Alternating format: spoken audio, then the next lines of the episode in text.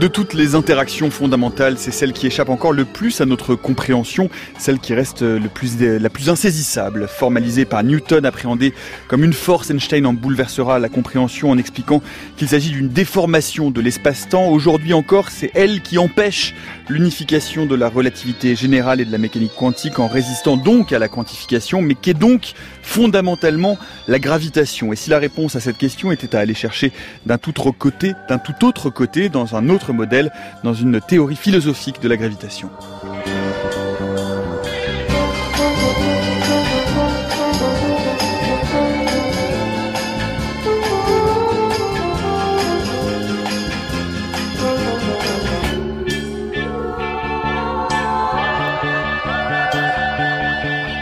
Gravitation plus dure sera la chute, c'est l'art du problème qui va nous occuper dans l'heure qui vient. Bienvenue dans la méthode scientifique.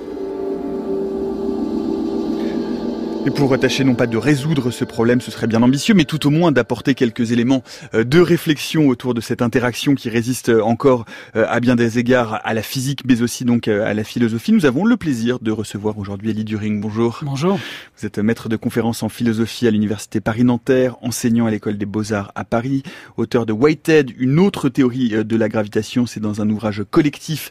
Qu'est-ce que la gravité sous la direction de notre camarade Étienne Klein qui sera publié chez Duno au mois de mai prochain. Et bonjour Gabriel Chardin. Bonjour. Vous êtes physicien, directeur de recherche CNRS, président du comité des très grandes infrastructures de recherche, auteur de l'insoutenable gravité de l'univers, c'est aux éditions du Pommier.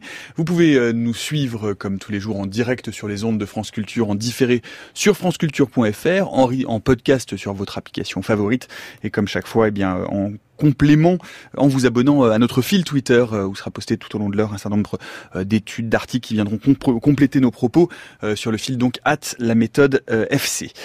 Et puisque notre ambition est donc de confronter une approche physique et philosophique de la gravitation, il nous a semblé absolument indispensable pour débuter cette émission d'entendre la voix de Gaston Bachelard qui évoque les lois de la gravitation newtonienne. Nous sommes dans l'heure de la culture française le 30 juillet 1948 à la RDF mais où la vue géniale de Newton prend toute sa valeur philosophique, c'est quand il comprend que l'apesanteur dont nous voyons l'action dans la vie quotidienne n'est qu'un cas particulier de l'attraction universelle.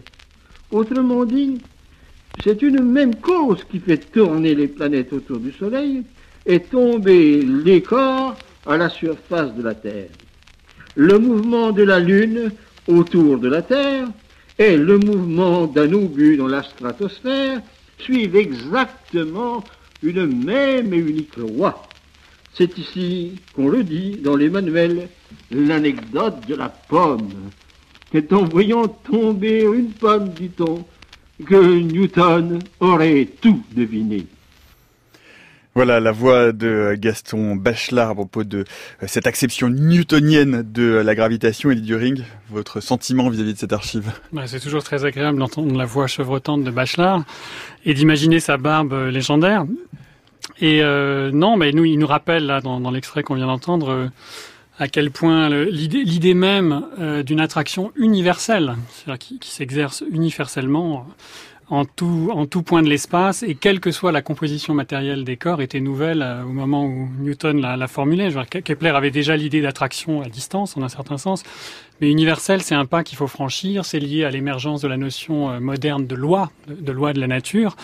Euh, et, et comme il l'explique bien, en effet, il s'agit d'élargir, d'amplifier son, son, intuition de sorte que le mouvement en orbite euh, de, de, la Lune, le satellite de la Terre autour de la planète Terre, puisse expliquer par, par la même loi, par le même phénomène fondamental que la chute d'une pomme. Et ça, évidemment, ça, ça, va pas de soi. Bachelard a beaucoup écrit sur la pesanteur et sur la, gravité et la gravitation euh, dans d'autres textes, d'autres cours. Il fait un pas de plus, je crois, puisqu'il essaye de montrer de, quelle manière on peut arriver à, à élargir son intuition. Et pour ce faire, il faut justement cesser de, de penser à la gravité comme une sorte de cause qui agirait euh, soit à distance, soit de façon locale par propagation, peu importe. Il faut cesser de la penser comme une cause peut-être et s'élever à la considération de justement euh, ce dont on, parlera probablement dans cette émission, à savoir il y a un champ de gravitation qui est peut-être le, le concept fondamental que justement Newton n'avait pas dégagé pour lui-même. Mm. Et ça, c'est l'affaire de la physique du XXe siècle. Gabriel Chardin, justement, peut-être pour euh, préciser euh, cette pensée, comment est-ce pourquoi, pourquoi, euh, pour qu'on comprenne bien, pourquoi est-ce que les lois de Newton sont à ce point révolutionnaires, elles, préfigurent très très tôt ce qui va être les grandes mécaniques d'unification de la physique? Alors, il y avait déjà les lois de Kepler qui donnaient déjà pas mal de choses, mais avec une aide assez forte de Hooke, qui était le, physicien royal, euh, Newton a réussi à introduire en gros ce qu'on appelle aujourd'hui le calcul différentiel qui permettait de, modéliser et de, comprendre euh, effectivement par cette notion de loi euh, les trajectoires des corps. Et après, donc, on peut généraliser, s'apercevoir, comme dit Bachelard, que euh, une trajectoire euh, d'un obus de canon. Alors, il y a le problème de l'air hein, qui a toujours gêné euh, euh, les choses, le frottement euh, terrestre. Mais disons de réaliser qu'il y a une universalité dans cette notion de de gravitation qui est excellente. Après, dans ce que cite Bachelard, on peut ironiser un petit peu dans le sens que euh, y a, ça correspond à la citation de Valérie. Euh, et il fallait le génie Newton pour voir que euh, la Lune euh, tombe alors que tout le monde voit qu'elle ne tombe pas. Ben, pourquoi elle ne tombe pas? Parce qu'elle reste à la même distance en permanence à peu près de, de la Terre. Et à quoi répond Wheeler? Il fallait le génie d'Einstein pour voir que la Lune ne tombe pas alors que tout le monde voit qu'elle tombe. Parce que la transformation s'est effectuée dans l'esprit des gens. Force de la, ben on l'a dit, euh, la pomme qui tombe, alors que Einstein va complètement, et ça c'est une caractéristique assez forte, des transformations successives de la notion de gravitation. Cette évolution euh, un peu permanente qui n'est pas encore résolue. Hmm. Parce que euh, pour passer, pour faire la transition, on, on, on renverra à d'autres émissions dont on vous met les liens sur le fil Twitter, notamment sur Newton euh, autour de ces questions-là. Mais ce qui est intéressant, c'est qu'effectivement, euh, Newton comprend que euh, fait de la gravitation une force universelle, euh, ce qu'Einstein va finalement prendre à contre-pied complètement en disant ça n'est pas une forme, c'est une structure même euh, de l'espace-temps, Oui, ce qui, ce qui, revient, ce que j'évoquais tout à l'heure, c'est que si on pense encore euh, la gravité essentiellement comme une force, à nouveau qu'elle s'exerce localement ou à distance, ça c'est un, un point important, mais qu'on peut laisser de côté. Si on pense ça comme une sorte de force unitaire, comme ça, qui s'exercerait universellement, on passe à côté de l'essentiel, à savoir que pour que cette force, parce qu'il y a quand même des forces de gravitation, on peut les mesurer, on peut en mesurer les effets en tout cas, à travers les effets sur les corps, l'accélération, etc. Pour que cette force s'exerce universellement, il faut des conditions bien spécifiques. Alors, le champ de gravitation, c'est une façon résumée de, désigner le problème, c'est qu'en effet, comme vous disiez à l'instant, il, il y a une structure, un ensemble de conditions qui font qu'à un moment donné,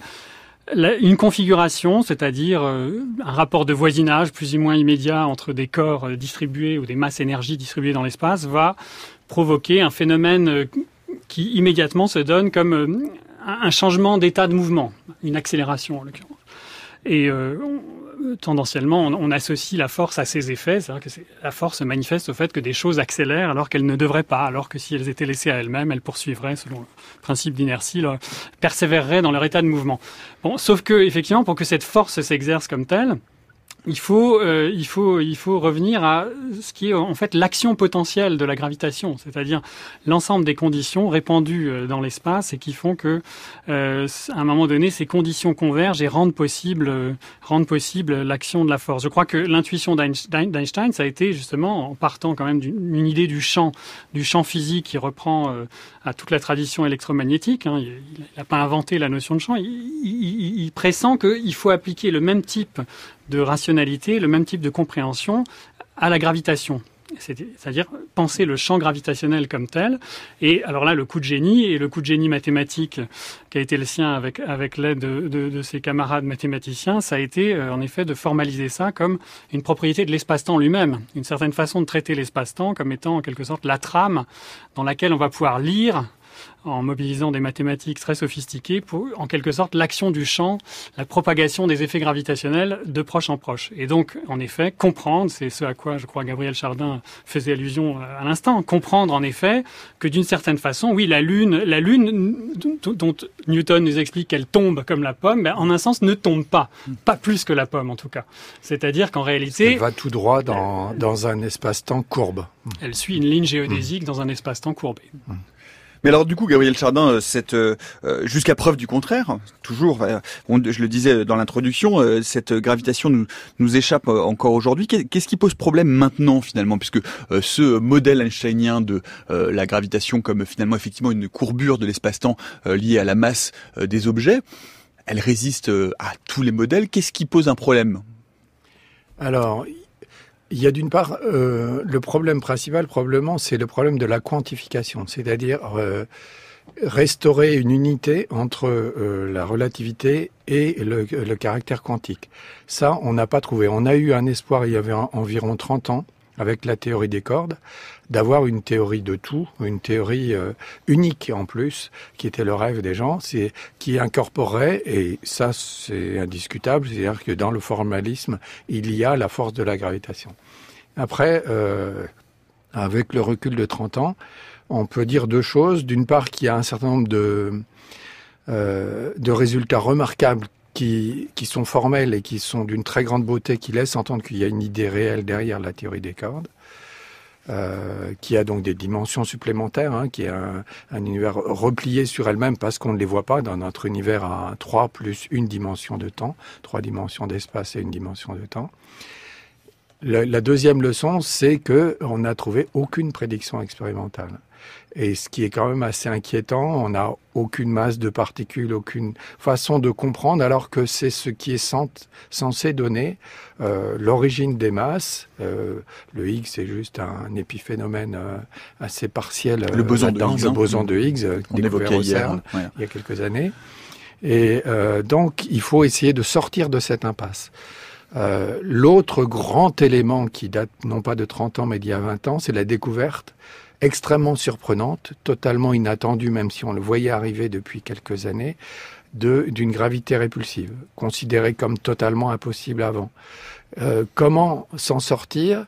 Eh bien, euh, il y a une solution euh, historique, peut-on dire, qui est celle proposée par Einstein avec la constante cosmologique. Alors, la gravité répulsive, c'est l'énergie noire, c'est c'est l'énergie noire, quand même les, un bon deux tiers de l'énergie de l'univers, hein, pas un petit machin dans son coin, et qui a l'air, au minimum, la, la, gravité ne décélère pas comme on le pense. L'univers dit de Einstein et de Sitter euh, elle a l'air d'accélérer euh, les choses à grande distance, ce qui est très très surprenant vis-à-vis de l'intuition euh, que l'on a de la gravité de tous les jours où on est cloué au sol. donc ça, c'est, comme je disais, Einstein propose. Einstein aurait voulu un univers stable, éternel. Fixe. Et, il s'aperçoit très vite que la, gravité est instable, euh, caractère essentiel de la gravitation. Et du coup, il essaye d'introduire dans ses équations ce qu'on appelle la constante cosmologique, une sorte d'énergie noire constante. Dont il pensait que c'était une erreur avant de revenir euh, sur... Alors il n'a pas pensé tout de suite, il a essayé, et puis il s'est très vite aperçu que ça ne résolvait pas le problème de l'instabilité de la gravité, qui reste générique, qui reste toujours le cas, euh, et euh, que l'univers continuait à être instable. Par ailleurs, ça ne résolvait pas non plus la, question de l'éternité des étoiles qui ont duré de vie finie. Et donc il a abandonné, et comme vous vous le dites, il a, euh, on peut discuter sur la, euh, la citation qui est un peu apocryphe, euh, savoir si c'était ou pas sa plus grande erreur et mm. comment ça a été dit. Mais enfin, disons, il abandonne l'idée. Hein. Par contre, donc, il utilise, il a eu pendant très longtemps l'idée d'essayer de, de décrire la force de, de la gravitation comme quelque chose qui est euh, machien, c'est-à-dire le principe de Mach, euh, d'écrire ça par un corps, euh, s'il résiste au mouvement, mm. c'est pour essayer de... Euh, il interagit avec tous les corps dans l'univers. Et on, y reviendra euh, mm. tout à l'heure, Gabriel Chardin. J'aimerais poser aussi une, question euh, à vous, During, puisque dans vos travaux, vous avez cherché pourquoi d'ailleurs, et peut-être est-ce un élément de réponse, c'est ce que je mentionnais dans mon introduction, et pourquoi n'y a-t-il pas, ou pourquoi faut-il, pourquoi est-il nécessaire finalement de trouver, de construire une théorie philosophique de la gravitation? Alors, une théorie philosophique de la gravitation. Disons, euh, il est, il est, c'est même pas qu'il est nécessaire, c'est qu'il est, il est inévitable de, de, se poser des questions philosophiques. Là, on vient de le faire, l'air de rien. Euh, dès qu'on produit une théorie physique de la gravitation. Alors Einstein avait un rapport à la philosophie un peu tendu, ça l'intéressait, à certains égards ça le fascinait, il y revenait souvent, mais euh, il montrait une certaine impatience justement quand il s'agissait de questions fondamentales. Il avait une façon très très abrupte et en même temps très très comme un rayon laser très très fine d'entrer dans les questions et de les régler aussi vite que possible pour pas que la physique perde trop de temps justement, s'attarde trop longtemps comme Niels Bohr et d'autres dans les questions disons philosophiques posées par la théorie. Par contre, dans le cas de la gravité, euh, la question même qui, qui, consiste à dire bon, est-ce que est-ce que c'est une force, est-ce que c'est fondamentalement autre chose qu'une force, est-ce que est-ce qu'il y a une origine de la gravité qu'il faudrait chercher au-delà du, du, du, du, fait même de la distribution de la masse énergie dans l'univers? Est-ce qu'il y, a quelque chose comme une, une source, euh, une source de la, gravité qui, qui, nous obligerait à, à, à, disons, à, creuser encore plus profond que le concept de matière qui est trop grossier. Hein. Donc il y a de la matière, mais il y a aussi de l'antimatière. Et ça, ça c'est des questions inévitablement des questions d'ordre philosophique parce qu'au fond, euh, ça, ça, ça ne cesse de remettre en question la fausse évidence de l'unité du phénomène de la gravitation. On était parti de l'intuition simple, je dis là pré-newtonienne, que la, gravitation, la gravité, au fond, euh, elle, elle, était euh, le phénomène de gravité trouvait sa première évidence, sa première prise dans le dans le, le fait qu'il y a des corps pesants. Quoi. Les corps graves, ils sont pesants, et donc on identifiait spontanément la masse qui constitue la matière et, euh, et, ce caractère de pesanteur comme si c'était une qualité sensible qu'on pouvait appréhender de façon unifiée. Et donc on a mis beaucoup de temps à s'extraire de ça pour penser quelque chose comme une attraction à distance qui suppose un tout autre type de, raisonnement. Et ensuite il y a eu le champ comme je l'expliquais et puis ces développements récents dont Gabriel Chardin vient de parler et qui, obligent à chaque fois en fait à on pourrait dire à redécomposer euh, l'apparence d'unité qu'on avait, que la théorie physique avait donnée au, phénomène. Et ça, c'est un problème philosophique. C'est-à-dire qu'il y a une sorte de, je reprends ça à, Bachelard, il y a une dialectique des concepts scientifiques qui ne cesse en fait de, de briser ce qu'elle a remonté, ce qu'elle a unifié, pour arriver à des, des, des niveaux d'unification de plus en plus profonds. Et ça, en, en, effet, si on suit le cours de ça et l'évolution et la, la, transformation des concepts, je veux dire le concept même de, de, d'antimatière, l'idée qu'il y ait des masses négatives, bon, ça, oblige à des, voilà, à des réformes conceptuelles profondes qui touchent à, des, à des problèmes euh, philosophiques. Qu'est-ce que c'est qu'une masse négative? Euh, a des, un texte intéressant là-dessus dans la philosophie du nom, qui est un, qui est un, beau texte de, philosophie des sciences. Il explique qu'effectivement la, la, formulation même euh, euh, de, cette notion de masse négative semble être quelque chose comme un paradoxe et on voit pas très bien. C'est un concept monstrueux de prime abord.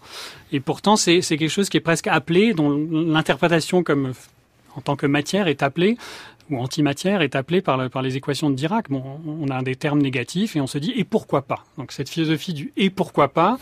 Bachelard euh, la revendiquait et euh, il montre très bien dans ses textes sur, sur, ces questions de quelle façon la, la science l'adopte implicitement. C'est une philosophie du et pourquoi pas, mais c'est quand même une philosophie parce que ça oblige euh, en effet à chaque fois à étendre davantage, toujours davantage, des concepts qui avaient une fausse apparence d'unité. Le concept de matière est le meilleur exemple ici.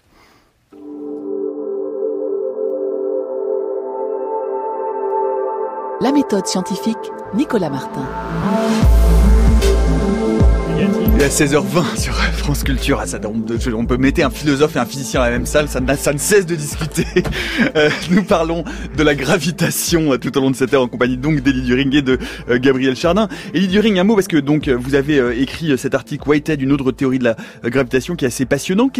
Racontez-nous un peu pourquoi, pourquoi vous êtes allé chercher ces travaux d'Alfred Whitehead, qu'est-ce qui vous a intéressé, pourquoi est-ce que vous vous êtes mis justement en quête de cette théorie philosophique de la gravitation? Alors en deux mots, parce que tout ça sortira en mai dans ce volume Qu'est-ce que la gravité euh, co-dirigé par trois physiciens. Moi, je suis le philosophe, euh, le, vilain canard, le petit canard, je sais pas comment on dit, le canard noir de, de la bande. C'est-à-dire que, en tant que philosophe, je me suis penché sur une théorie physique. C'est important de dire que c'est pas une théorie philosophique de la relativité, c'est une théorie physique de la relativité formulé par quelqu'un qu'on associe plutôt à la philosophie, qui est Alfred Whitehead. C'est une figure importante, disons, de la métaphysique contemporaine, mais qui était au départ mathématicien et physicien. Il a été formé à l'école des, des, des, des, Maxwelliens de Cambridge. Il a fait une thèse sur les potentiels retardés, une thèse de mathématiques appliquée à la physique. Et en 1922, il publie un livre qu'il avait élaboré dans les, années qui précèdent, qui s'appelle Le principe de relativité, The Principle of Relativity, qui est un livre de physique, qui est une théorie physique de la relativité qui se propose comme une alternative, disons une théorie concurrente à celle d'Einstein. Ce qui m'a intéressé moi en tant que philosophe, et pour autant que je pouvais suivre euh, le détail mathématique parfois un peu abstru, notamment à cause du formalisme un peu désuet qui est mis en œuvre. Son écriture est d'une abominable, d'une abominable obscurité. Alors c'est vrai en philosophie en général pour Whitehead, mais là dans le cas précis pour moi philosophe, c'était vrai de ses textes physiques. Mais ce qui m'a intéressé, c'est que ce sont les, les, motivations qui lui ont fait formuler ce, cette, cette théorie quelques années après la théorie de la relativité générale comme une alternative motivée, au dire de Whitehead, par des, des, principes, des raisons d'ordre philosophique. C'est-à-dire qu'il lui semblait que la théorie de la relativité générale, dans l'état où elle se trouvait, et malgré ses confirmations expérimentales absolument spectaculaires, par Eddington notamment à l'occasion d'une éclipse, euh, péchait par un défaut d'origine en quelque sorte, c'est-à-dire que le phénomène même de la gravitation, tel qu'il était conceptualisé en termes justement d'espace-temps riemanniens, espace-temps variablement courbé, euh, eh bien, devenait quelque chose d'arbitraire et au fond d'irrationnel. C'est-à-dire que mieux on le maîtrisait mathématiquement, mieux c'était confirmé expérimentalement, moins bien on le comprenait rationnellement. Et donc, il propose une théorie.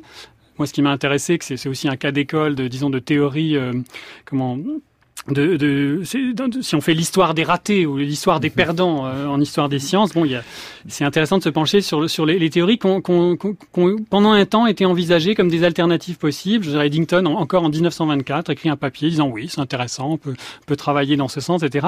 De fait, ce qui m'a intéressé, c'est que pendant quasiment 50 ans, cette théorie, qui on pourra y revenir sur des points fondamentaux divergent, vraiment divergent euh, par rapport à celle d'Einstein, était confirmé, enfin passé euh, haut la main, les, disons, au moins la, batterie de tests, les quatre tests principaux de, toute théorie de la, de la gravitation.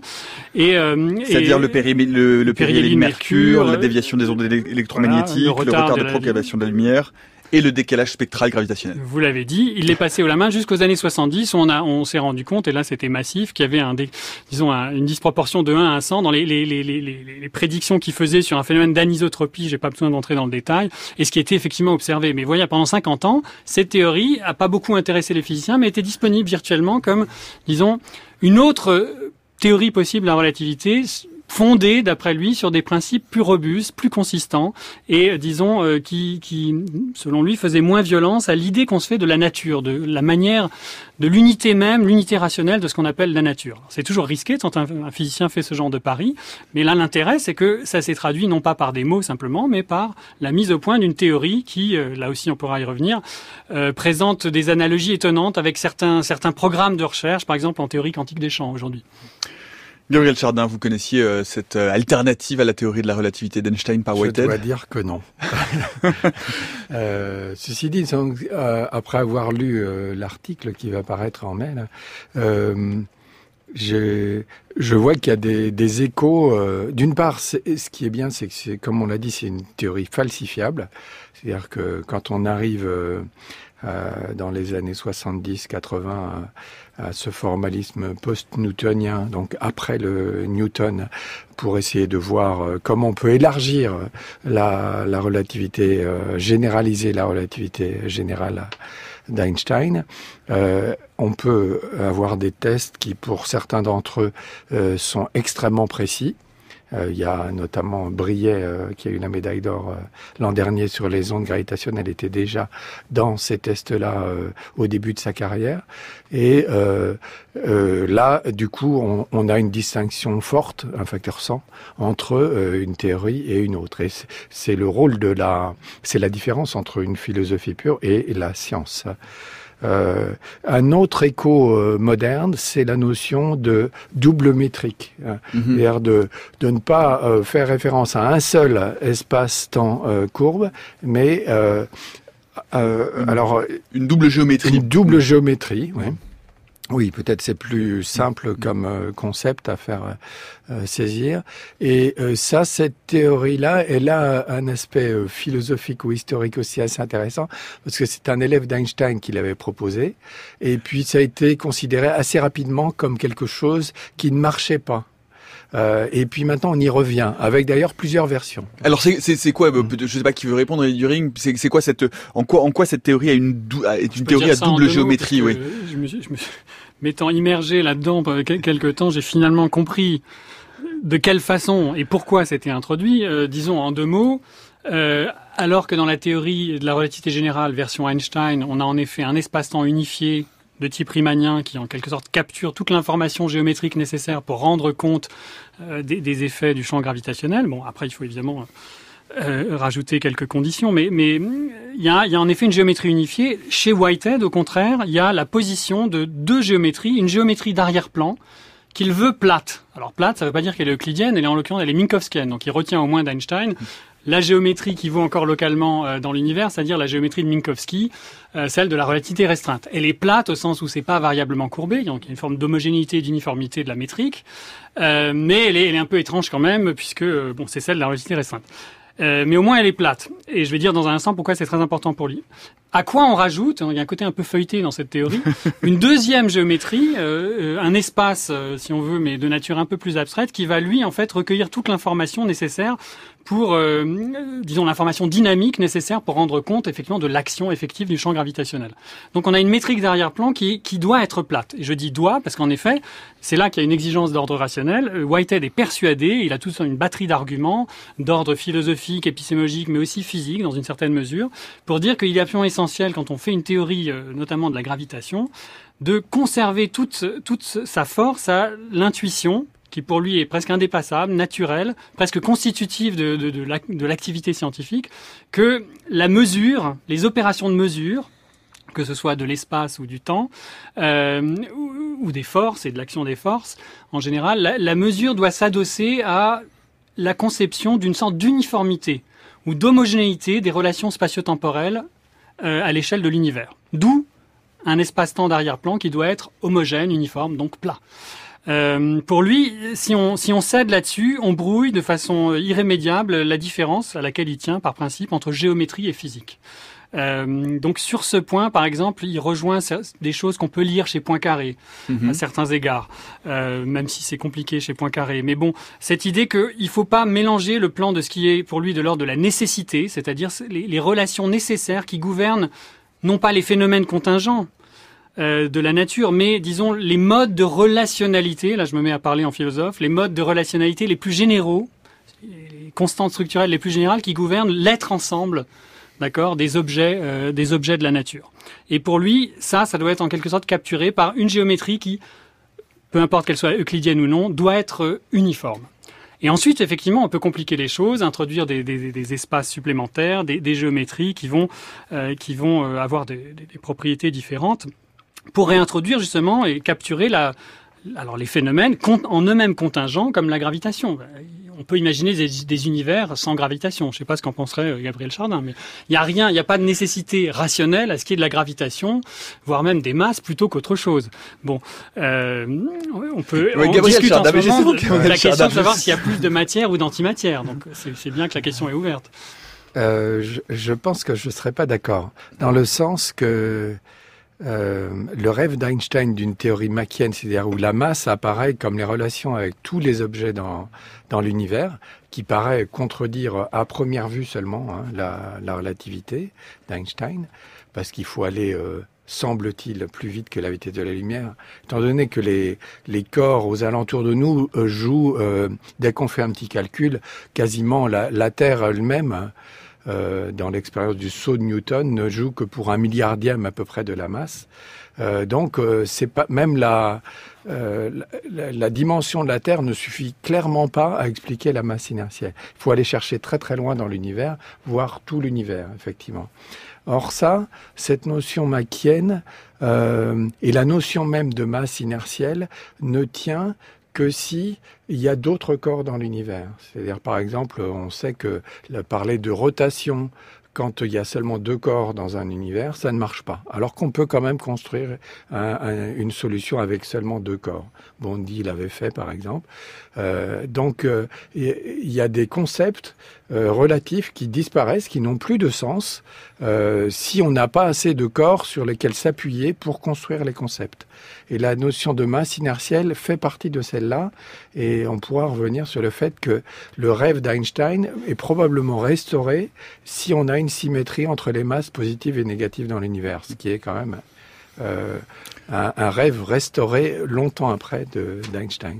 D'ailleurs, on, reparlera de ces questions de symétrie dans, quelques minutes. Tout de même, peut-être Eddie During, un, mot ou est-ce que vous pouvez essayer de euh, en, quelques minutes de nous expliquer en quoi euh, cette cette ce, the principle of relativity, cette cette théorie alternative à la à la relativité générale d'Einstein consiste et pourquoi finalement elle elle s'est maintenue pendant ces 50 ans comme une comme une théorie finalement valide, même si elle était une une acception parallèle, mm. alternative à ces, à ces travaux d'Einstein qui eux faisaient l'unanimité. Comment on s'en est rendu compte C'est pas une théorie qui n'a pas été enseignée dans, dans, dans, les universités. Les étudiants de physique n'y ont pas été exposés, même même dans les années 20. Elle a tout de suite été considérée comme une, une alternative un peu étrange, une, une théorie concurrente, un, un, peu pas monstrueuse parce que au fond, elle, elle, a une tenue et même, je dirais, mathématiquement, elle est d'une certaine façon plus simple que celle d'Einstein. Et euh, l'usage qui est fait de, de, du formalisme tensoriel, etc., est quand même euh, au bénéfice d'une géométrie d'arrière-plan qui est beaucoup plus facile à appréhender que la géométrie riemannienne mise en œuvre dans la relativité générale. Maintenant, pourquoi est-ce qu'elle fonctionne? Pourquoi est-ce qu'elle a tenu le coup? Enfin, dis elle fonctionne. Elle a fonctionné, mhm. mais en fait, elle fonctionnait pas dès le départ. Mais on l'a su rétrospectivement 50 ans après. Pourquoi elle tenait C'est parce qu'en effet, il y a beaucoup travaillé et que c'était un, c'était un assez bon mathématicien et qu'il a fait en sorte que, euh, disons, euh, les, les, points de suture et le montage soient le, le plus consistant possible. Après, à un moment donné, c'est la nature qui parle on va tester la nature et elle donne une réponse là qui était très clairement une, une affirmation. Donc raison de plus pour ne pas s'y intéresser euh, comme théorie physique. Maintenant, en quoi, en quoi elle consiste? C'est-à-dire quel est le message philosophique qu'elle veut faire passer? J'en ai donné la ligne générale, là, l'idée de conserver l'intuition d'une distinction nette entre ce qui relève de, la nécessité, de l'uniformité des, des, des, relations dans la nature et ce qui relève de la distribution contingente et des phénomènes contingents de type gravitation. Bon. Et puis, plus, plus, plus, plus clairement encore. On parlait tout à l'heure euh, de, de, de l'affaire euh, de l'affaire des pommes qui tombent et de la façon dont il faut en rendre compte, plutôt à la façon d'Einstein comme euh, non pas une chute d'ailleurs, mais donc euh, quelque chose comme euh, un mouvement naturel en chute libre en quelque sorte le long d'une géodésique d'espace-temps. Euh, si vous pensez comme ça, en effet, bon, si je reviens à l'exemple, l'autre exemple qui est celui de la déflexion des rayons lumineux au voisinage euh, d'un corps massif, d'accord, bon, ce qui était l'objet de l'objet de, de la prédiction expérimentale confirmée par Eddington euh, à l'occasion de l'observation d'une éclipse. L'interprétation einsteinienne, donc, c'est qu'il n'y a, a, pas de déflexion à proprement parler. C'est-à-dire que la, la, la, lumière va suivre une trajectoire qui correspond exactement à une géodésique dans un champ gravitationnel. Donc il se trouve que, vu de l'extérieur, en quelque sorte, ça a l'air courbe, mais bon, c'est précisément pas courbe. C'est la ligne droite. C'est la ligne droite dans un, espace courbé. C'est la géodésique. Du point de vue de Whitehead, l'interprétation du même phénomène, et qui philosophiquement lui paraît plus, euh, légitime, plus sensé, pour tout dire, c'est que, en effet, il y a quelque chose qui se passe, il y a quelque chose qui affecte la lumière, qui affecte les photons de lumière et qui est en effet un qu'il qui faut mesurer en quelque sorte comme un écart par rapport à ce qui serait une trajectoire euh, en quelque sorte euh, normale, inertielle. Euh, il faut qu'il y ait quelque chose qui écarte la lumière de son trajet naturel. Et, donc il faut interpréter les rayons courbes comme effectivement courbés en un sens fort. Donc je dirais le message le plus immédiat, c'est celui-ci c'est de dire que, en effet, la gravitation fait quelque chose. Et elle est de l'ordre d'un processus qu'il faut d'ailleurs pouvoir, et là je ne peux pas entrer dans le détail, mais ça, ça rejoindrait l'aspect mathématique de sa théorie, capturer de façon fine autrement qu'a fait Newton, c'est-à-dire non pas en, ou Einstein d'ailleurs, c'est-à-dire non pas en appliquant des procédés de géométrie différentielle où on intègre de proche en proche le long des, des lignes d'univers, mais en, en, travaillant directement sur des morceaux finis, alors peut-être des quantas, en tout cas des intervalles de temps finis qui correspondent à des actions de gravité. Il appelle ça des impetus. Mm -hmm. C'est-à-dire, euh, intuitivement, on pourrait dire, c'est des paquets d'activités ou des, des, des sortes d'éléments d'activité de la gravitation en train de courber les corps ou de plus exactement de courber la trajectoire des corps. Euh, donc et, pour lui c'est un type de calcul qui doit immédiatement en quelque sorte restituer la dynamique propre de la, la, la, gravitation, c'est-à-dire le fait qu'elle opère en effet dans le temps. L'action de la gravitation, le fait que les choses pèsent, c'est simplement que le passé, selon une formule étonnante, un peu sidérante dans un traité de physique, le passé pèse sur le présent. Et ça, il faut en rendre compte de façon non locale, c'est-à-dire pas strictement avec des procédés de proche en proche. Il y a quelque chose qui est de l'ordre de l'activité continuée, mais en quelque sorte par éruption, par impulsion de la gravitation, non pas de proche en proche, mais en quelque sorte de loin en loin, euh, comme si le passé continuait à réverbérer effectivement au cœur du présent quelque chose de cet ordre. De réimplémenter une sorte de dimension temporelle à la gravitation. Gabriel Chardin, même si évidemment aujourd'hui euh, tout cela a été euh, euh, démonté ou en tout cas déconstruit, qu'est-ce que qu'est-ce que ça vous évoque cette de, ce jeu de l'esprit qui est de reconsidérer, de reprendre en, considération cette cette théorie alternative de, de Whitehead? Alors déjà, je pense qu'on peut dire que les, théories souvent peuvent être exprimées de façon équivalente ou alors c'est justement toute la question de savoir s'il y a vraiment quelque chose de nouveau ou si c'est simplement une reformulation et de façon plus ou moins euh, élégante. Or, on sait que l'on peut exprimer, par exemple, l'électromagnétisme, où il y a beaucoup moins de problèmes théoriques parce que c'est une théorie euh, essentiellement linéaire, les aspects non linéaires, on ne va pas revenir dessus, euh, qui euh, peut être décrite à la fois avec des porteurs de charge, électrons, positrons, protons, hein, et euh, des champs électromagnétiques. Mais on peut aussi faire une théorie, et c'était quand même rien moins que le prix Nobel euh, Richard Feynman et puis son professeur John Wheeler, qui a ça sans aucun champ, avec des interactions directes mais euh, entre les porteurs de charge, une théorie d'action à distance, néanmoins parfaitement relativiste, ce que d'ailleurs est malheureusement très peu enseigné. Et du coup, euh, cette euh, théorie propose une reformulation extrêmement intéressante de l'électromagnétisme. Ce, cette façon d'exprimer la physique a été reproduite d'abord avec un essai et ensuite avec une théorie qui se révèle équivalente à la relativité générale, euh, par Chiama, qui était le prof de Hawking et de Roger Penrose, euh, avec, euh, en passant, disons, en, copiant le formalisme pour l'adapter à la gravitation. Et ce, formalisme est possible aussi, sauf qu'il a l'air de ne pas marcher pour une raison technique qu'on pourra reparler après. Hmm. Peut-être un, tout dernier mot sur euh, sur Whitehead, Ellie During. Euh, J'aime bien, c'est un, extrait de, votre de votre papier. Euh, vous dites liquider la force de gravitation en se remettant à la structure géométrique de l'espace-temps. Finalement, enfin c'est lui qui le dit. Hein, c'est s'interdire de pénétrer le sens même du phénomène en question. Oui, parce que ça, ça rejoint un leitmotiv, mais pas simplement en physique, en métaphysique, un leitmotiv de Whitehead, qui est de, dire qu'il faut absolument s'abstraire et en quelque sorte se défaire au fond des intuitions qui, qui, qui, supposeraient que les corps, la matière, les substances sont localisées, il dit simplement localisées dans l'espace-temps. Et pour lui, c'est ça, au fond, le tort de toutes les théories à espace-temps, ou qui s'en remettent euh, trop à l'espace-temps, c'est qu'elles, finalement, elles présupposent que les phénomènes fondamentaux, les événements associés au phénomène de la gravitation sont, en un certain sens, simplement localisés là où ils sont, même si on le pense statistiquement en termes de probabilité de présence, alors que ce qu'il faudrait faire, c'est penser directement les processus. Donc pas des événements localisés, simplement localisés, mais des processus qui ont une épaisseur temporelle et spatiale, qui sont intrinsèquement diffus. Et là, ça rejoint effectivement des intuitions euh, de la physique quantique. Mais elle était toute naissante à l'époque, à l'époque où il travaille. Oui, c'est-à-dire Gabriel Chardin.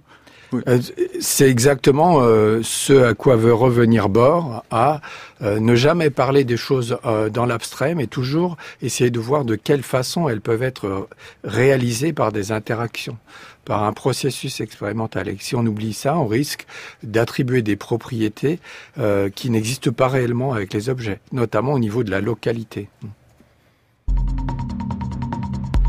La méthode scientifique, Nicolas Martin. Et à 16h40 euh, sur France Culture, nous allons donc euh, aborder euh, aujourd'hui maintenant ce que sont les apories de l'acception actuelle de la gravitation en physique via notamment votre ouvrage Gabriel Chardin, l'insoutenable gravité de l'univers, c'est aux éditions du Pommier. à commencer par une question donc que vous évoquiez tout à l'heure, existe-t-il une gravitation répulsive Si elle existe, qu'est-elle exactement? Peut-on imaginer une force de répulsion de type énergie noire qui serait en fait du coup un visage de cette gravité répulsive. Bonjour Céline Lausanne. Bonjour Nicolas, bonjour à tous. Pour tester cette hypothèse, vous êtes rendu au laboratoire Kessler-Brossel de Sorbonne Université.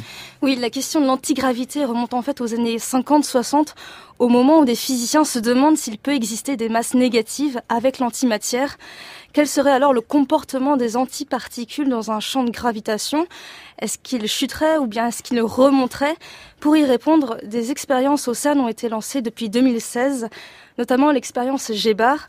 Je suis allée voir Paul Indelicato et son thésard qui travaillent en ce moment sur le montage de l'expérience qui devrait permettre d'étudier l'antimatière en chute libre.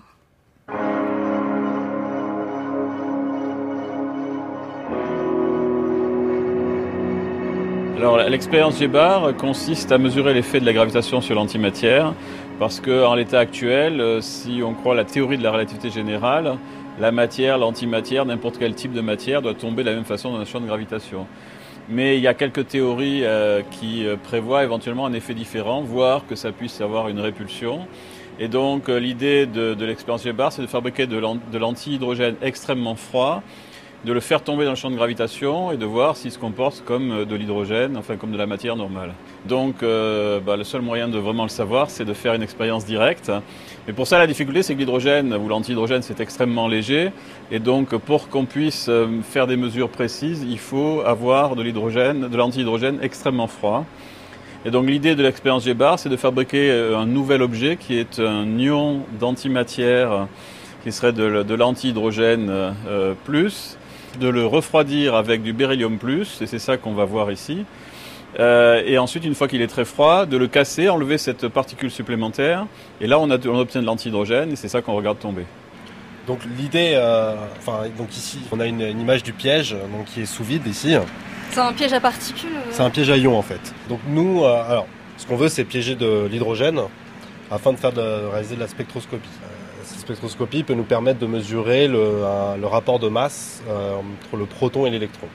Ce qu'on cherche à faire vraiment, ce sont de produire déjà des anti. Alors, dans, l'expérience GBAR, il y a plusieurs étapes. Donc on va voir les antiprotons euh, de très haute énergie fabriqués par le CERN dans des collisions de très haute énergie entre leur faisceau de protons et une cible fixe. Ces antiprotons sont capturés euh, par des champs magnétiques, injectés dans un, dans un accélérateur qui va être utilisé pour en fait les ralentir. Et puis, on va les envoyer dans une série d'anneaux où on va les stocker, les refroidir, c'est-à-dire diminuer la, dispersion de leurs paramètres physiques, les décélérer de plus en plus. Et donc, on va descendre par euh, des, dizaines d'ordres de grandeur d'énergie jusqu'à arriver à avoir des particules avec une, énergie relativement faible. Et donc, ça, ces antiprotons, c'est l'objet de base. On va d'autre part fabriquer des anti-électrons. Euh, et, alors en fait, on va les fabriquer avec un accélérateur d'électrons, c'est une des originalités de l'expérience, qui va permettre d'en fabriquer beaucoup de, positrons. Et là, ces positrons, on les envoie dans un, on les ralentit aussi, on les envoie dans une cible qui est euh, une espèce de mousse de silice, où ils vont attraper un électron et faire du positronium. Ce positronium, donc, est comme un petit atome d'hydrogène, qui comporte un électron et un anti-électron. On va l'exciter par laser, et on va envoyer dessus donc l'antiproton qui va en principe faire une première capture pour former de l'antihydrogène, mais assez chaud, et une deuxième capture pour former donc euh, ce qu'on appellerait l'anti-ion H- dans la, nature. On, connaît l'ion H- avec l'hydrogène, et là donc on aurait l'ion anti-hydrogène plus. Alors j'ai allumé les lasers, donc là on voit le rouge déjà. Et ensuite là-dedans on a ce qu'on appelle une cavité de doublage. Euh, c'est une cavité dans laquelle on arrive à augmenter l'intensité lumineuse. Et au milieu on a un cristal doubleur et donc en sortie, on a le, doublage de fréquence. Et donc là, vous voyez, on voit que la, on voit le rouge à l'intérieur, on voit le, trajet du faisceau parce qu'il est très petit. Enfin, le faisceau est très fin euh, dans cette cavité et très intense. Et en fait, en sortie, on, ensuite on le refroidit grâce au laser. Et une fois qu'on a réussi à et donc, et donc si une fois qu'on a fait cette ion, on va aller l'envoyer dans un nuage de beryllium plus comme ceux que vous voyez ici, Donc ça, chacun de ces points-là, c'est un atome de beryllium plus qui est refroidi par laser. Et ce qu'on voit, c'est la fluorescence du laser qui sert à le refroidir. Donc en fait, là, on voit un, ion individuel, un seul, comme seul atome. Et donc, euh, on va mettre dans ce nuage un anti-ion H-, et on va donc le capturer dans ce piège, le refroidir, et comme ça, on peut obtenir un ion extrêmement froid, et ensuite on va le casser très délicatement pour pas lui redonner de l'énergie, et le regarder tomber. Hein, donc euh, c'est ça l'originalité de l'expérience G-bar, c'est qu'il permet d'avoir euh, suffisamment de, précision pour mesurer un temps de chute euh, sur des distances de quelques dizaines de centimètres, 25 centimètres à peu près. Et donc pour le projet G-bar, c'est vraiment cette partie laser qui est importante. Et c'est ça qui va faire vraiment qu'on sera le plus froid possible pour observer la chute éventuelle de cet ion beryllium plus, de cet ion pardon H bar plus dans l'expérience. S'il monte, ça sera plus facile, hein, bien sûr. Mais, mais s'il descend, il faut qu'on arrive à mesurer. Donc au départ, notre objectif, c'est d'arriver à, à, faire de l'ordre de 1% euh, de, de, précision sur la vitesse, sur la, le, temps de chute, et donc de mesurer en gros la constante gravitationnelle pour l'antimatière avec une précision de 1%. Alors évidemment, c'est très loin de la précision avec laquelle on la connaît pour la matière, mais c'est un début. Alors après, on va utiliser des propriétés quantiques assez spéciales qui font qu'un atome très froid ou un ion, quand il arrive sur une surface, il peut rebondir éventuellement. Et si on arrive à faire ça, on pourra faire comme ils ont fait à l'Institut Lowe-Langevin avec des neutrons. C'est derrière de voir des états, de des états quantifiés dans le champ de gravitation de ces atomes d'antimatière et pour voir si euh, se comportent comme la matière ou pas. Et dans ce cas-là, on pourrait atteindre euh, une précision de, genre 10-5.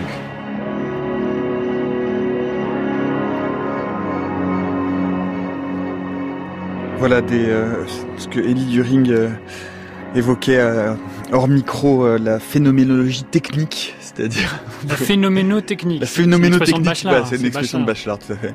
Pourquoi bien que, bah, Parce que le, phénomène qu'on essaye d'isoler, là, il est en un sens entièrement construit, c'est-à-dire il tient par mille fils. Euh, de précision qui voilà qui, qui, qui mobilise des, des, des, heures et des centaines et des milliers d'heures d'équipes techniques, de scientifiques, d'ingénieurs pour avoir, euh, voilà, pour capturer, mais euh, Gabriel Chardin en parlera mieux que moi, un peu d'antimatière au vol en quelque sorte. Gabriel Chardin.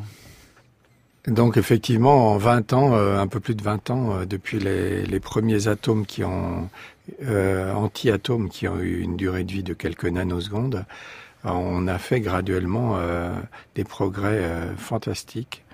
D'abord pour piéger dans des pièges relativement profonds, puis pour refroidir euh, faire des mesures assez récentes euh, l'année dernière de spectroscopie avec euh, alpha.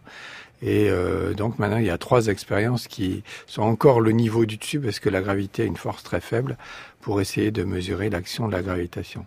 Or, tout le monde est, est persuadé d'un résultat assez négatif ou en tout cas très faible. Et, et ça, je pense qu'on peut revenir sur cette notion-là parce que les, gens me disent souvent, mais vous violez la relativité générale. Or, c'est faux. Euh, justement, euh, la question n'est pas là. La question est que euh, si on, on, a une formulation du principe d'équivalence d'Einstein, tout le monde tombe de la même façon euh, dans un champ de gravitation, hein, ce qui est le principe de Galilée, quoi, simplement. Euh, qui a été récemment confirmé expérimentalement. Oui, euh, très très fortement avec de la matière ordinaire mm. euh, dans l'expérience microscope. Que, donc vous pouvez peut-être nous redire un mot. enfin, microscope, donc c'est c'est une expérience en satellite avec un bruit extrêmement faible et puis donc on peut corriger des toutes petites accélérations restantes par des tout petits flux de gaz. Donc euh, on peut faire des, euh, expériences d'une précision euh, exquise, trois, trois ordres de grandeur, un facteur 1000 plus précis que ce qu'on sait faire de mieux au sol, et on, trouve une inertialité essentiellement parfaite pour le moment la précision acquise de, de la chute des corps. Ceci dit, dès lors que euh, on met des masses négatives, ce n'est plus le cas en relativité générale. C'est ça la surprise. Euh, les masses dont on parlait tout à l'heure, euh, étudiées par euh, Bandy dans les années 50, les masses négatives, elles ont l'air de tomber là, si elles sont toutes seules dans un univers là pour le coup idéalisé, sans un vide complet. Euh, non physique quelque part, parce que le vide est un milieu, elle tombe dans le champ de la Terre, exactement comme une masse positive. Mais, et ça c'était découvert il y a un peu plus de 25 ans par un grand relativiste américain, attacher une masse de plus un gramme à une masse de moins un gramme, que se passe-t-il? Elles ne tombent plus l'une et l'autre, elles l'évitent. Ça paraît dingue quand même. Hein. et ça, c'est quelque chose qui est complètement dans la relativité générale. Donc il apparaît deux choses. Une violation à 100% du principe d'équivalence exprimé mal. Euh, c'est-à-dire on n'a pas bien compris le principe d'équivalence le plus général. Et deux, la polarisation, ça tire à l'intérieur de la matière. Or ça, ça laisse entendre l'autre, la masse négative essaye de remonter. Si vous faites le bilan des forces tout bête, mhm. euh, vous vous apercevrez que la masse négative se met au-dessus de la masse positive et essaye de remonter. Mettez ça dans le milieu vide, qui est en fait euh, une espèce de d'enveloppe euh, de quark, antiquark, électron, anti-électron, eh bien, votre masse négative va remonter. Exactement avec plus petit g au lieu de moins petit g. Et ça, c'est euh, quelque chose que l'on peut imaginer comme une prédiction de la relativité générale, qu'il faut absolument tester.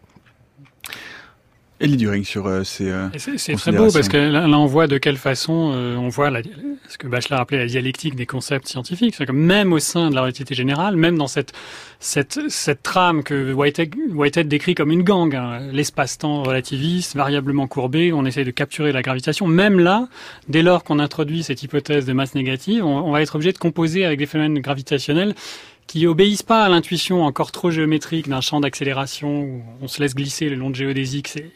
Il y a des polarités. J'aime beaucoup l'expression ça tire dans la matière. Et ça, c'est, on peut pas en rendre compte globalement avec, avec la trame espace-temps. Il faut une, il faut faire travailler les concepts, les remonter différemment. Et euh, c'est très beau de voir une, théorie se rouvrir de l'intérieur en quelque sorte. C'est pas qu'on lui oppose une autre théorie là, c'est vraiment qu'elle est. Et donc euh, ça appelle d'autres d'autres expérimentations, d'autres confirmations.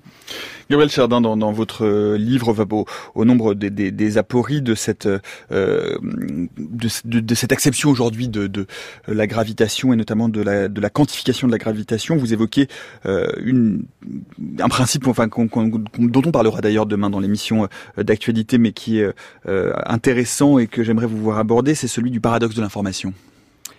Alors, il y a un lien extrêmement fort euh, qui a été découvert au début des années 70 avec une histoire assez ironique. Euh, un, étudiant de l'époque de, John Wheeler à nouveau, Jacob Bekenstein, qu'on va retrouver ensuite avec la gravité modifiée, qui est à l'école des Ouches et qui fait un exposé sur que pour lui, euh, la très forte analogie de forme qui existe entre les lois de la thermodynamique, qui étaient déjà connues, et euh, les lois de la gravitation des trous noirs, euh, c'est ce que Bardeen, Hawking et le troisième, je ne souviens plus qui c'était, Carter, Brandon Carter, avaient appelé les quatre lois de la thermodynamique des trous noirs de la mécanique des trous noirs. Il n'avait pas osé mettre thermo. Mhm.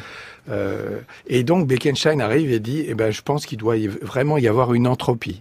Et là, il se fait descendre en flammes par euh, Hawking et par euh, Carter, encore que Carter peut-être critiquerait ce que je dis là, mais et parce que on lui dit, mais s'il y a une entropie, il y a une température. Or, les trous noirs ne rayonnent pas. Et donc, deux ans plus tard, le pauvre Bekenstein revient à Princeton complètement désespéré. Euh, on parle à Wheeler qui lui dit ouais, c'est pas grave, continue à réfléchir. Et euh, Hawking démontre en fait le résultat. Et il est connu, ce, son, son, résultat le plus connu est en fait la démonstration de l'intuition euh, de Bekenstein. Ça ceci, c'est C'est le rayonnement de Hawking. Ce qu'on appelle, de façon quand même un petit peu impropre, le rayonnement de Hawking. On doit, un minimum, on doit appeler entropie de Bekenstein, éventuellement rayonnement de Hawking, mais euh, Bekenstein n'avait pas osé aller, effectivement, je, en fait, ça doit rayonner. Il n'était pas allé au bout de la logique. Et donc cette, notion euh, dès lors qu'on parle de rayonnement, on parle aussi euh, d'effritement de la matière qui, euh, de pur, passe à quelque chose, un message complexe de rayonnement.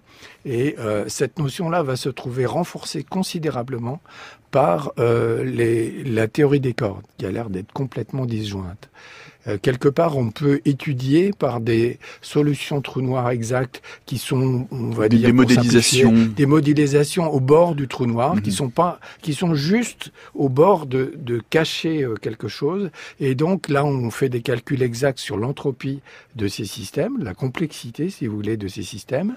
Et euh, on, retrouve la formule de Hawking et de Bekenstein, hein, puisque Bekenstein lui-même avait, avait proposé la formule.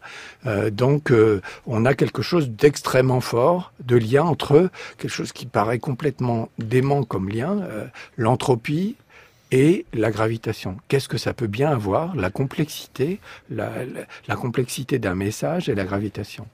On en reparlera, c'est précisément l'un des sujets que nous allons euh, traiter demain dans notre table ronde euh, consacrée à l'actualité des sciences euh, et de la recherche. Et During, je vous ai vu prendre le, livre de Gabriel Chardin justement à propos de, de ce paradoxe de l'information.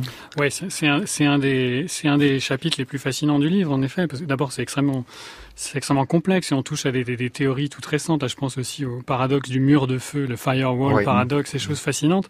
Mais de, à un niveau beaucoup plus. Je trouve d'ailleurs une résolution avec ce que je j'étudie là sur les masses positives et négatives.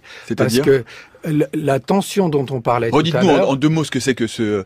Alors le paradoxe d'un firewall, euh, du, firewall, du mur de feu, mm. c'était euh, Polchinski euh, qui est malheureusement décédé l'an dernier et un très très grand théoricien de théorie des cordes. Il a proposé plusieurs fois des paradoxes qui sont en fait euh, des véritables illuminations par la réflexion que ça propose. Et l'un de ces paradoxes, c'est quelque part, euh, il y a une duplication de l'information dont on sait en mécanique quantique qu'elle est impossible. On ne peut pas dupliquer complètement l'état d'un système parce que sinon on pourrait faire des mesures euh, complémentaires interdites en mécanique quantique. Euh, donc, euh, au bord d'un trou noir, avec le rayonnement qui s'échappe et puis l'objet pur qui tombe dedans, il y a une contradiction et bah, la, moins mauvaise façon qu'il trouve de résoudre ce paradoxe, c'est de mettre un mur de feu à la traversée de l'horizon, qui semblait totalement exclu parce qu'on ne devait pas, avec le principe d'équivalence, se rendre compte que l'on traverse l'horizon. Or, dès lors que l'on admet la présence de masse négative dans le, ça tire de plus en plus fort au fur et à mesure que petit g, qui n'est pas observable dans la théorie d'Einstein au sens habituel, le petit g, la force habituelle de la gravitation, euh, accélération gravitation, euh, se tend. Et ça diverge, ça devient infini au bord de l'horizon du trou noir. Et à ce moment-là, donc, le vide se polarise. Et donc, il y a effectivement un mur de feu. Eddie Dering, donc, justement, pour euh, reprendre et pour conclure. Bah, bon, moi, je conclurai pas sur ce point-là, mais en revenant à quelque chose de beaucoup plus élémentaire, mais qui, trans, ne cesse de revenir et qui transparaît dans toute la discussion, c'est que bon, la matière est, un concept qui est finalement trop vite formé. Enfin, ce terme même est embarrassant. On est obligé de dire antimatière. Euh, puis, dès qu'on réfléchit un peu euh, au-delà de la polarité antimatière, antimatière, il y a, y effectivement l'idée du rayonnement. Il y, a, aussi de la masse nulle.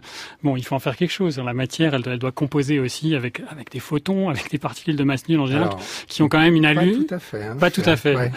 Parce que comme on l'a dit tout à l'heure, euh, on peut se passer des photons et on peut se passer des gravitons dans le sens que l'on peut faire une expression de la théorie sans aucun champ, avec juste les porteurs de charge dans la théorie de Wheeler et de Feynman, et de, de masse dans la théorie de Chiama, puis euh, et Narlika. Bon, ça c'est heureux. Pas de masse aucun, nulle. Ouais. on s'embarrasse plus de la masse nulle, c'est déjà ça. Et donc, euh, et donc voilà. Donc, ça me fait dire simplement, parce qu'en préparant l'émission, j'ai un peu regardé aussi ce qui se disait, la rumeur publique sur l'antimatière. Si on prenait au sérieux l'idée que la matière n'est pas un concept simple, on serait peut-être moins fasciné aussi par ce très beau mot d'antimatière qui nourrit beaucoup de blogs un peu complotistes et, et euh, occultistes de, de, de, fantasmes, sur, de sur les portails galactiques et, et, les ovnis et l'antimatière euh, qui nous est dissimulé par par la CIA, voilà, et qui euh, et qui fait qui fait fonctionner des engins inouïs. Bon peut-être qu'on on fantasmerait moins aussi et, et, moins vite sur, sur ces concepts extrêmement délicats à manier. Et en devenir. C'est ça qui, est beau aussi. Merci beaucoup. On arrive à la fin de cette émission. Merci à tous les deux d'être euh, venus nous proposer vos, réflexions et, vos commentaires autour de cette notion et de cette euh, entité complexe, euh, comme on l'aura entendu, de qu'est la gravitation. Et du ring, on pourra vous lire donc au mois de mai dans cet ouvrage collectif Qu'est-ce que la gravité chez Duno, votre article Whitehead, une autre théorie de la gravitation. Et Gabriel Charadin, on peut vous le dire dès à présent dans cet ouvrage L'insoutenable gravité de l'univers aux éditions du Pommier. Merci à toute l'équipe de la méthode scientifique. Antoine Beauchamp, Éléonore Pérez, Céline Lausanne, Minaguette Saint-Vulfranc, Eve Etienne, Olivier Bétard à la réalisation, Jacques Cazubert à la technique. Demain donc, dans le prochain épisode de la méthode scientifique, ce sera notre vendredi euh, consacré à l'actualité des sciences et de la recherche. Il sera question donc de gravitation via euh, la conception anthropique des trous noirs. Nous parlerons également des implants électriques pour faire regagner de la mobilité aux personnes paraplégiques et ainsi que euh, de la vascularisation du cerveau en phase de sommeil paradoxal. Tout ce programme, c'est demain à 16h jusqu'à preuve du contraire.